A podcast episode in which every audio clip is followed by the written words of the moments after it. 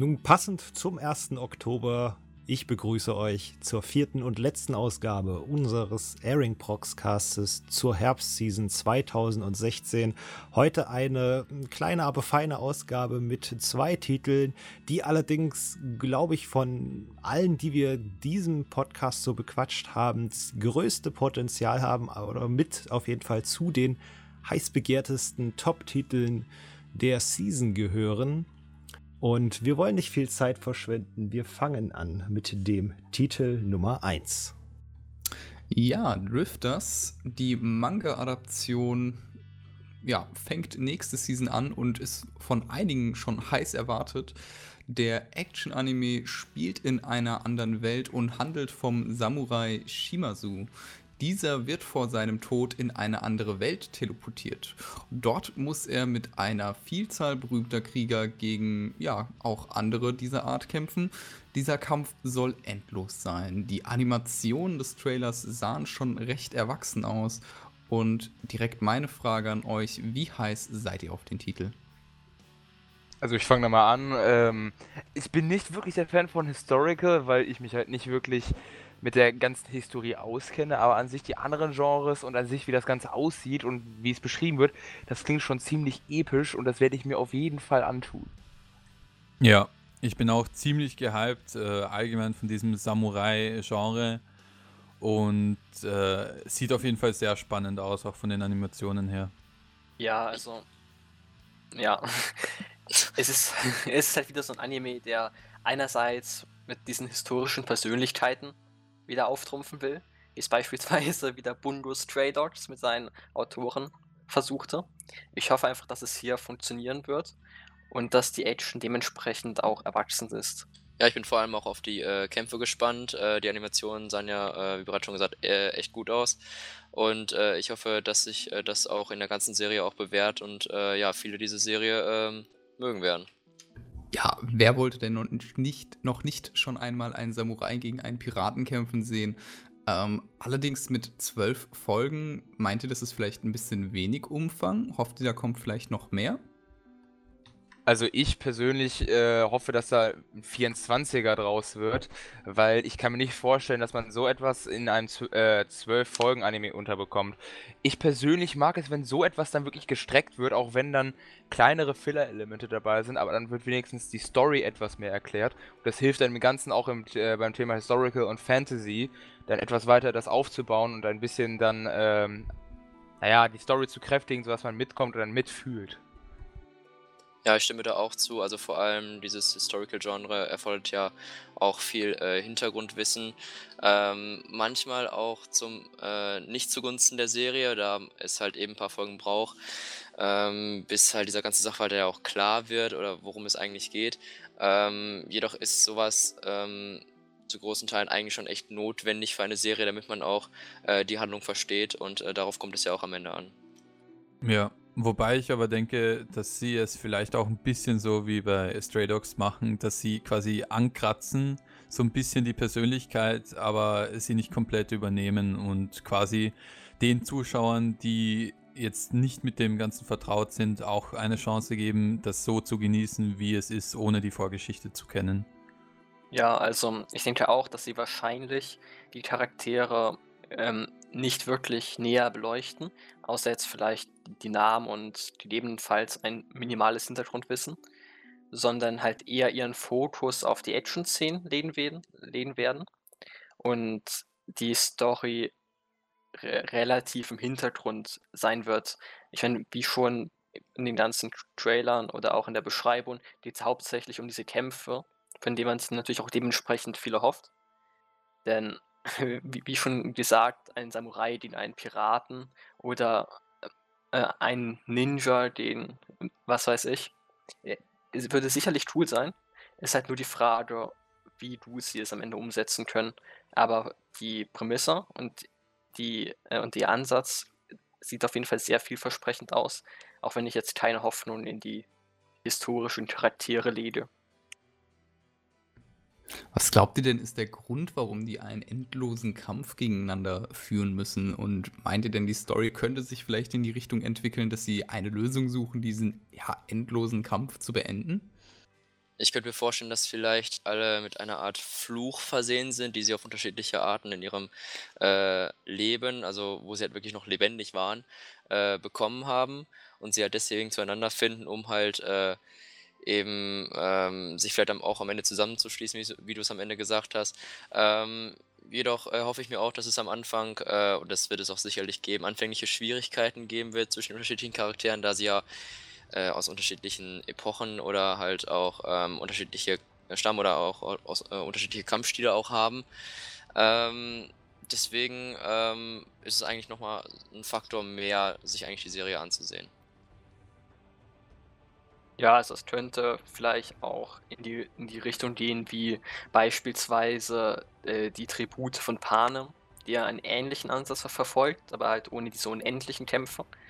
Dass es vielleicht irgendeinen übergeordneten Organisator oder, oder eine Macht gibt, die es halt alles steuert und sich vielleicht, ähm, falls sich, falls Anime gut ankommt, in nächster Zeit noch Fortsetzungen ergeben werden, die eben die Geschichte erzählen, wie sie sich gegen diese Macht auflehnen, was ich persönlich interessant fände. Weil es muss ja irgendeinen Grund haben, dass sie ausgerechnet diese unendlichen Kämpfe führen müssen.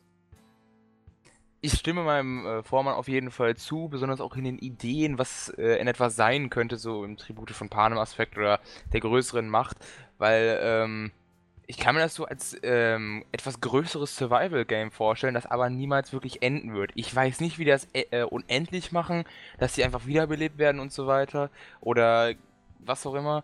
Aber ähm, ich denke mal, dass da ähm, auch, weil, naja, die ganzen Genres, die ich hier sehe, wie die alle dann vereint werden, das sieht dann wirklich nach einem Survival-Game aus. Ja, ähm, mich erinnert das Ganze ein bisschen an die Fate-Reihe. So vom All, von der allgemeinen Aufmache, verschiedene Zeitepochen, äh, ein ewiger Kampf äh, um die Vorherrschaft. Und ich denke aber nicht, dass es so sein wird, dass, dass die äh, Charaktere quasi immer wieder respawnen, sondern dass sie tatsächlich äh, einfach nicht sterben, weil sie sich ebenbürtig sind. Aber was ist denn, wenn irgendein altertümlicher Ritter dann plötzlich auf einen modernen Soldaten trifft? Der steht dann da mit seinem Langschwert gegen die ähm, Karabiner oder die Kalaschnikow. Ähm, ja, da stellt sich dann immer die Frage, ob die jeweiligen äh, Vergangen, die Personen aus der Vergangenheit eben auch äh, so super Spells haben, vielleicht Magie beherrschen oder so. Das scheint zwar jetzt abwegig, aber man sieht auch in dem in dem Preview, in dem Bild zum Beispiel, dass da auch ein Flammen oder Wind äh, hinter den jeweiligen Personen eben, äh, ja. Wie essen? Du weißt nicht, dass mit man, man mit einem Schwert eine Kugel in zwei Hälften teilen kann und dadurch einem tödlichen Schuss entgehen kann. Ach, meine, meine Genji-Flashbacks kommen zurück. oh Mann. Nun hat sich äh, Universal Pictures Germany nun bereits die Rechte am Anime gesichert. Inwiefern ist, äh, stimmt euch das denn äh, zuversichtlich, dass der Anime ja gut wird, wenn sich jetzt bereits vor Release jemand die Rechte schnappt für den deutschen Markt? Dann symbolisiert oder signalisiert das ja eigentlich, dass diejenigen schon gewisse Hoffnung in den Titel haben. Oder etwa also nicht? Ich denke besonders, dass besonders, weil es die Universal Pictures ist, dass sie dann sich in etwa ähm, so im Klaren sind, was es in etwa werden soll und ähm, dass es auch was bringt, weil ähm, jetzt Universal Pictures hat sich schon mehrere Rechte an Animes äh, gesichert. Ich weiß nicht mehr genau, was der letzte war, aber auf jeden Fall hat mir sehr gefallen. Ich weiß gar nicht, war das dieser mit. Äh, ich glaube, Arslan Sinki war das. Ich weiß nicht genau, kann sein. Auf jeden Fall, äh, ich hatte bis jetzt immer positive Erinnerungen daran, an alles, was die dann äh, gepublished haben und ich äh, denke mal, die äh, wissen, was sie da tun und darauf vertraue ich auch ein bisschen. Ja, ich meine, eine Lizenzierung muss ja nicht unbedingt dafür sprechen, dass der Anime besonders gut sein soll, sondern er spiegelt ja auch ähm, häufig einfach den Hype, der, den es um dieses Werk nun mal gibt, wieder. Wir nennen als Beispiel High School DxD wurde auch schon lizenziert, der jetzt nicht so der qualitativ hochwertigste Anime ist. Darüber kann man sich streiten. ja, ich weiß, er hat andere Vorzüge, aber ähm, trotzdem verkauft es sich anscheinend hier in Deutschland ziemlich gut, was einfach aus mehreren Gründen. Wegen ja, der Story. Ja, ja ich, genau. Ich, ich, liebe, ich liebe die Story. wie, wie sie nackt in dem Bett von Issei liegen. Das ist toll geschrieben. naja, auf jeden Fall, ich denke, ich äh, würde eher sagen, dass das den Hype widerspiegelt, den einfach, ähm, der einfach in Deutschland und auf der Welt darum existiert. Ja, ich denke auch ein bisschen, dass sie mit der Lizenzierung gegambelt haben, dass sie so ein bisschen hoffen, dass, dass das Ganze sich in einen äh, Hype ausartet. Und mit dieser Lizenzierung äh, verstärken sie halt auch äh, die Möglichkeit, weil es eben auch in Deutschland direkt bekannt wird. Ja, es wird auf jeden Fall abwarten, ob das wirklich so ein großer Hype wird oder dann doch ein, ja, eher mittelmäßiges Werk. Aber wen würdet ihr denn euch vielleicht als Charakter wünschen? Kennt ihr vielleicht eine historische Persönlichkeit, bei der ihr sagen würdet, die sollte unbedingt vorkommen? Bud also mir würde, Alles klar. Äh, mir würde jemand einfallen, aber dann wäre das eher so ein Witzcharakter, den man nicht ernst nehmen sollte. Und ich. Hitler. Ja, genau darauf wollte ich hinaus. Ja, aber so als Witzcharakter könnt ihr mir den sogar teilweise vorstellen, wenn der so wirklich ins Lächerliche gezogen wird. Aber an sich so, ich bin nicht der historische Typ. Ich bin da ziemlich offen gegenüber. Aber mir kommt es auch hauptsächlich erstmal darauf an, dass das äh, Ganze ähm, gut umgesetzt wird und halt nicht zu sehr ins Lächerliche gezogen wird. Ähm, ja, wie schon gesagt, einige Charaktere kann man jetzt nicht eher so in eine Serie einbauen.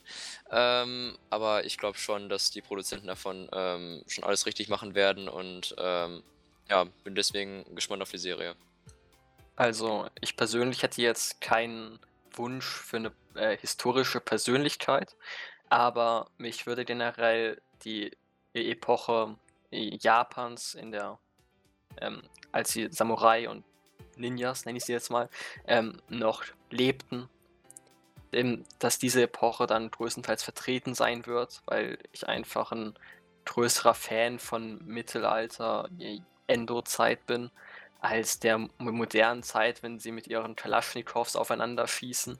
Davon gab es jetzt auch schon gute Animes in letzter Zeit, wo in denen es im, ich sag jetzt mal, Mittelalter Magie-Animes nicht so vertreten waren. Ja. Ich, ich glaube in etwa, worauf du hinaus willst. Ich bin mir nicht ganz sicher. Ich glaube, wir sehen das in etwa so ein bisschen zu ähnlich zu Gate vielleicht, weil da ist ja auch in ja, etwa die ja. Neuzeit clasht auf das äh, altertümliche. Ich habe davon, ich habe mir das selbst nicht angeguckt, weil ich von vielen gehört habe, dass es nicht gut geworden ist. Das ist meine andere Sorge, dass die beiden Zeit, äh, Zeiten sich nicht wirklich gut mixen.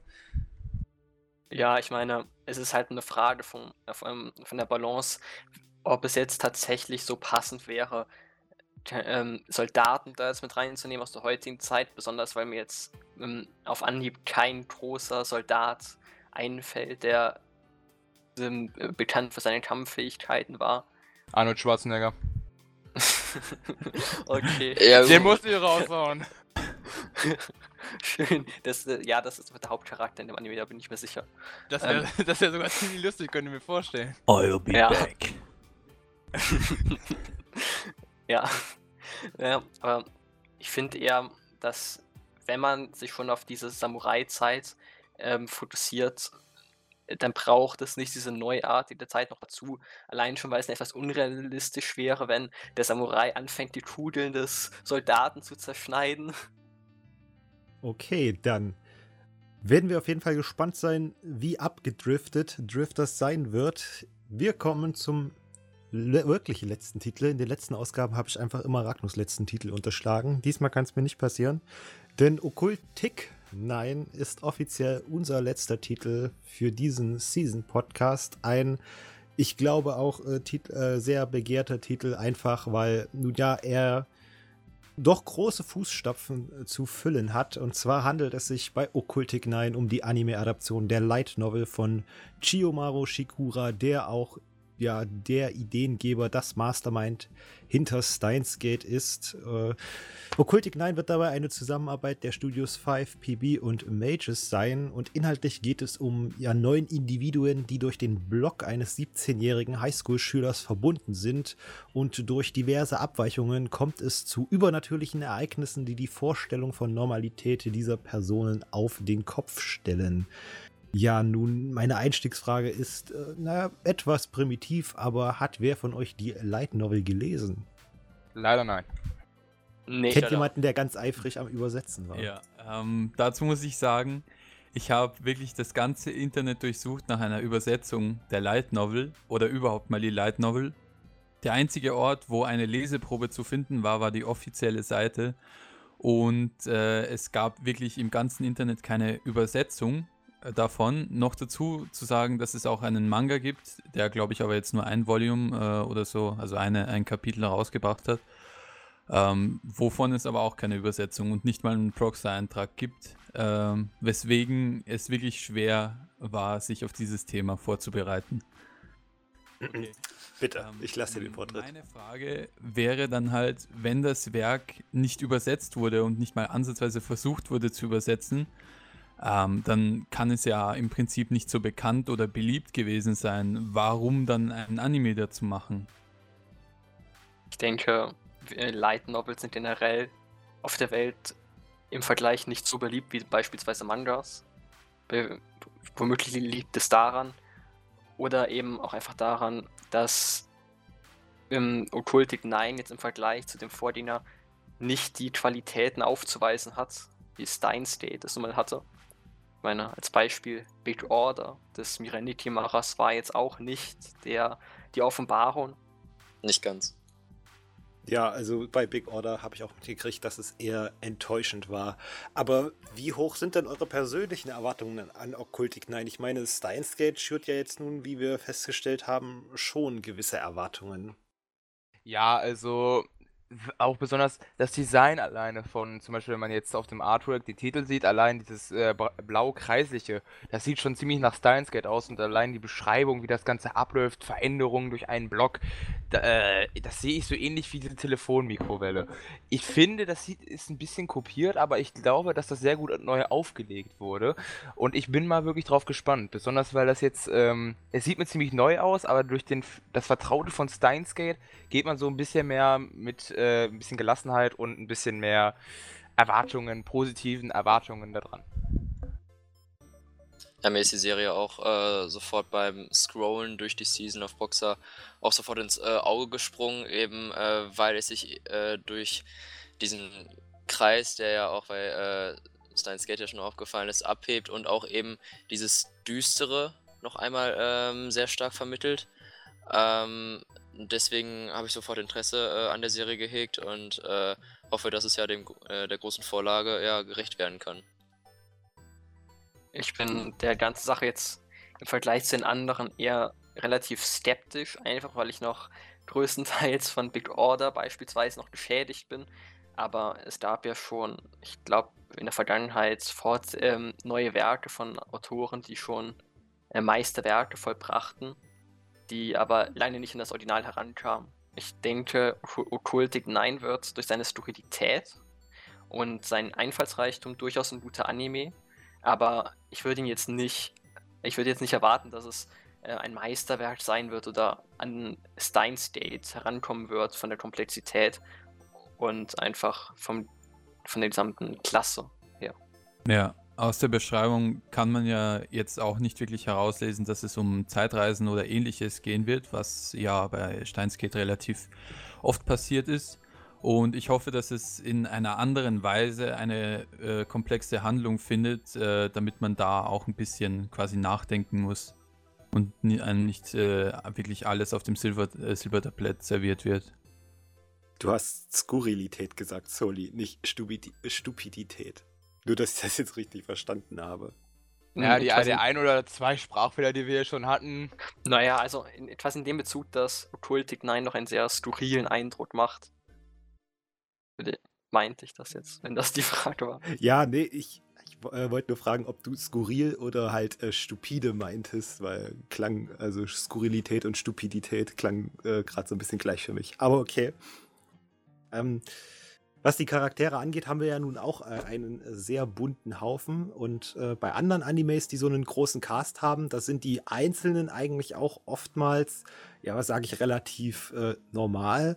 Aber hier bei Occultic 9 haben wir wirklich flächendeckend schon Charaktere, die so rein von der Beschreibung her sicherlich die Protagonisten ihrer eigenen Animes sein könnten. Also mal abgesehen vom äh, dem großbrüstigen Kontrollfreak haben wir da den behandschuhten Mentalisten, die Moe-Kartenlegerin, die okkulte Reporterin, die sich scheinbar gar nicht für Okkultismus interessiert, eine Anhängerin schwarzer Magie, einen mysteriösen Mann, eine Wahrsagerin und Dojin-Zeichnerin und einen cosplayenden Otaku-Detektiv. Ja, da schließt sich eigentlich logischerweise nur die Frage an, fokussiert sich die Story mehr auf die Charaktere oder wirklich auf die eigentliche Handlung? Ich glaube eben auf äh, wegen dieser ähm, Vielfalt oder äh, dieser, dieser Charaktere oder auch dieser äh, ja, starken Unterschiede eben zwischen diesen, ähm, wird sich der Anime vermutlich erstmal ähm, mit der Hintergrundgeschichte oder mit dem Wesen und der Art der Charaktere auseinandersetzen, dann in eine Handlung übergehen. Ich hoffe, es wird nicht zu sehr immer nur auf die Hintergrundgeschichte eingegangen äh, und äh, das, so dass wir dann halt eben noch was von der Serie haben werden. Also das denke ich auch. Ähm, die Sache ist halt, wenn Charaktere wirklich sehr viel Story um sich herum selbst haben und einen äh, sehr tiefen Charakter haben, dann äh, nimmt das sehr viel Platz in äh, dem Anime ein. Und wenn das dann wirklich alle mögliche Handlungen verdrängt, dann ist das nicht mehr sehenswert. Und das ist halt einer der Schwächen, die ich hier sehe. Ja, ich finde auch, dass äh, es teilweise einfach zu viele Charaktere sind äh, um auf jeden jetzt einzeln äh, genug einzugehen, um den wirklich so zu beleuchten, dass es in meinen Augen ähm, interessant wäre. Und äh, ich hoffe einfach, dass eine gute Mischung aus Charakterstory und, äh, und allgemeiner Story gefunden wird. Also ja. im Grunde, dass es so wird wie bei Steins Gate, dass man so die erste Hälfte so, sag ich mal, nettes Geplänkel hat und die Charaktere besser kennenlernt und dann hat man so einen Schnitt und dann geht die eigentliche Handlung richtig los. Ja, ich, ich, also das würde ich schon so zusammenfassen, einfach weil es auch zum Stil vom Autor passen würde. Da kann ich nur zustimmen. Ja, auch wenn man sich seine vor, äh, vorigen Werke, äh, hier auch Robotics Notes und Chaos Set neben Steins Gate anguckt, verfolgen die ja auch so ein bisschen dieses Schema, dass dann irgendwann ein harter Schnitt kommt und sich alles verändert. Auch, den Wunder, auch das wunderbare Semikolon im Titel. Ja, das ist, glaube ich, irgendwie Stilmittel. Ja, das ist ein äh, Wiedererkennungsmerkmal, ist schon richtig. Wird Okkultik Nein denn eher ernst oder eher heiter? Also ich sehe da jetzt kein, äh, ich weiß jetzt nicht, die Tags bei Proxer sehen auf jeden Fall erstmal nicht nach unbedingt heiter aus, weil ich keinen Comedy oder so sehe. sehe. Ich äh, denke, es wird mal so mal so sein, aber ich denke, dass es größtenteils eher so eine eher negative und ernste Stimmung haben wird. Ja. Ja, ich würde das auch sagen. Also auch vom Artwork oder halt vom Cover, äh, was ja bisher schon erschienen ist, äh, deutet es auch eher auf eine düstere Stimmung hin. Ähm, ich würde mir vielleicht nicht eine zu sehr düstere Stimmung wünschen, äh, sondern dass da auch wieder eine Art Gleichgewicht ähm, zwischen diesen beiden Aspekten entsteht, aber äh, die Tendenz geht dann doch eher beim ersten Eindruck zu einer düsteren Stimmung über. Ja, also Steins Gate macht ja anfangs auch eher einen heiteren Eindruck. Weshalb, äh, aber wurde dann doch im späteren Verlauf doch sehr, sehr ernst.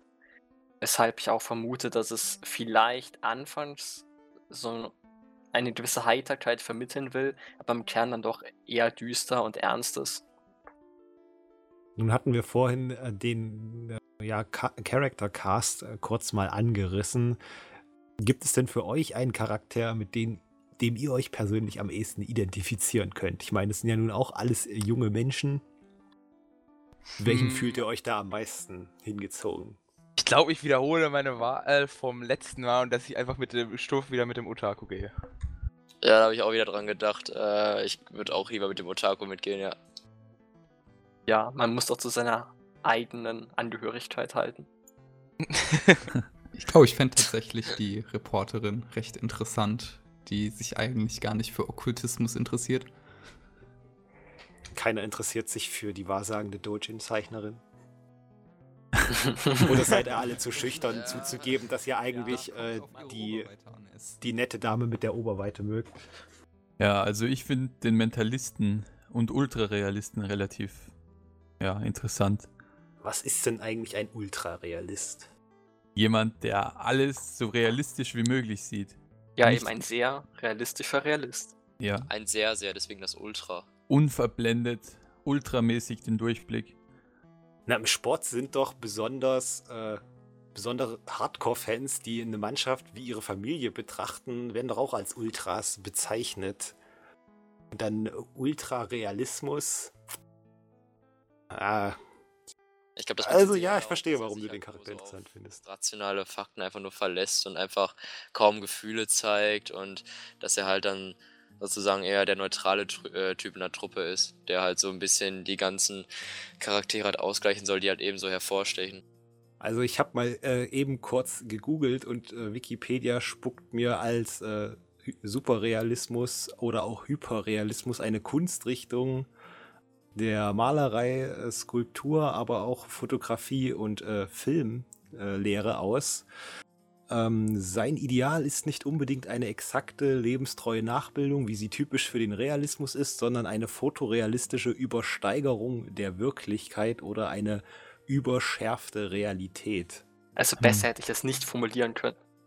Schön, dass dieser Podcast sich in den deutschen Duden verwandelt. ja, wir müssen ja den Ja. Bildungsauftrag erfüllen. Wollte gerade sagen, Proxa hat Natürlich. Bildungsauftrag. Ja, zwischen Highschool DxD muss ja auch irgendwo das reinkommen, ne? Richtig. Hallo, heißt du Diebs die Ist-Bildung? Sehr. Okay, dann äh, wollen wir die ja, Bildungsintentionen hier nicht weiter ausdehnen. Will noch jemand was zu Okkultik 9 loswerden? Eher nicht, dann würde ich sagen, bleibt uns nichts anderes übrig, als uns überraschen zu lassen, ob denn Okkultik 9 ja seinem ja doch, durch, äh, doch durchaus etwas schweren Namen gerecht wird. Wir sind am Ende von Ausgabe 4 unseres Season Podcasts angelangt. Ich bedanke mich noch einmal bei unseren Gästen, dass sie heute so, ja, ausdauernd mit uns durchgehalten haben und so ausschweifend diskutiert haben. An unsere Zuhörer nochmal der Aufruf, wenn ihr eine Episode verpasst habt, Link, äh, der Link zu den letzten drei Ausgaben ist natürlich in der Infobox. Und ja, als netten Ausklang, ich kann mir zwar fast schon denken, was als Antwort äh, kommen wird, aber Frage in die Runde. Wenn ihr euch jetzt auf einen Titel festlegen müsstet, auf den ihr euch ganz besonders im Herbst freut, welcher wäre das? Ja, also ich würde jetzt mal spontan sagen, die zweite Staffel von Ajin. Einfach weil ich ungefähr weiß, was auf mich zukommen wird.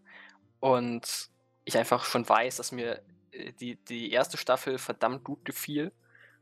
Und die zweite Staffel wahrscheinlich nicht viel ändern wird, die genauso nah an der Vorlage sein wird. Und die Animation, die durchaus Sinn gemacht haben in vielen Stellen, beibehalten wird, weshalb ich einfach weiß, dass das ein sehr, sehr guter Anime sein wird und mich deshalb definitiv drauf freue. Also bei mir ist es so, ich bin überall sehr ausgeglichen. Ich freue mich so gut wie auf jeden einzelnen, eigentlich den, besonders den wir heute besprochen haben. Ähm, ich bin aber noch zwischen meinen Lieblingssachen, bin ich noch am Schweifen, worauf ich mich sehr freue, ist halt Occultic 9. Und äh, naja, mal sehen, was aus Keijo wird. Ja, ich würde mich auch eher äh, auf Argent erstmal festlegen, aber wir haben ja auch schon einige sehr gute Titel rausgestellt, die auch auf uns zukommen. Und da ist auf jeden Fall sehr viel Versprechen, äh, versprechendes Material dabei und äh, ich freue mich eigentlich auch auf fast jede Serie, die wir jetzt so heute äh, besprochen haben, ja. Ich freue mich äh, vor allem auf Drifters, da das Ganze zwar, äh, also dem Ganzen stehen zwar ein paar ziemlich skeptisch gegenüber. Ähm, mich hat es auch nicht komplett überzeugt äh, vom Preview her, aber ich bin sehr gehypt auf, äh, auf das Genre und auf die Thematik eben mit den äh, Samurai und, dem, und den ganzen äh, äh, verschiedenen Epochen. Ah, bei mir wäre es wohl Trickster. Also allein von der Erwartungshaltung ist sie nicht die höchste, aber ich bin, denke ich mal, am meisten gespannt, was daraus wird. Der Anime, denke ich, sehr viel Potenzial hat. Ähm, wie sieht's bei dir aus, Aston? Was, worauf freust du dich am meisten? Ich habe jetzt ehrlich gesagt damit gerechnet, dass Okkultik 9 noch ein bisschen öfter genannt wird, aber egal, sei es drum. Erzählt auf jeden Fall zu meinem ja, meist begehrten Titel der nächsten Season. Ja, einfach weil ich von Steins Gate äh, richtig geflasht war damals. Ich erinnere mich noch ganz genau, wie ich bis zur Hälfte äh, so ein bisschen hingedümpelt habe. Äh, hier mal ein bisschen gucken, da mal ein bisschen gucken und dann ab der Hälfte war wirklich, äh, oder ab der Stelle, wo dann wirklich der Cut kam, habe ich, glaube ich, die ganze Restserie an einem Stück geschaut. Deswegen bin ich gespannt, was daraus wird. Und ich hoffe, man wird nicht enttäuscht. Gut, dann noch einmal vielen Dank, dass ihr hier wart. Ich hoffe natürlich, dass ihr Spaß hattet, dass ihr gerne mitdiskutiert habt und dass ihr uns natürlich auch weiterempfehlt. Ansonsten, wie gesagt, liebe Zuhörer, ab nächsten Monat oder nein, es ist ja schon Oktober, in zwei Wochen gibt es den nächsten Newscast. Dann wieder die geballte Ladung der wichtigsten Meldungen aus Fernost. Denkt dran, Proxer auf Facebook zu folgen und auf YouTube zu abonnieren. Ansonsten bleibt mir natürlich wieder mal nicht viel mehr übrig, als euch eine schöne Zeit bis dahin zu wünschen. Schaut nicht so viel Unsinn.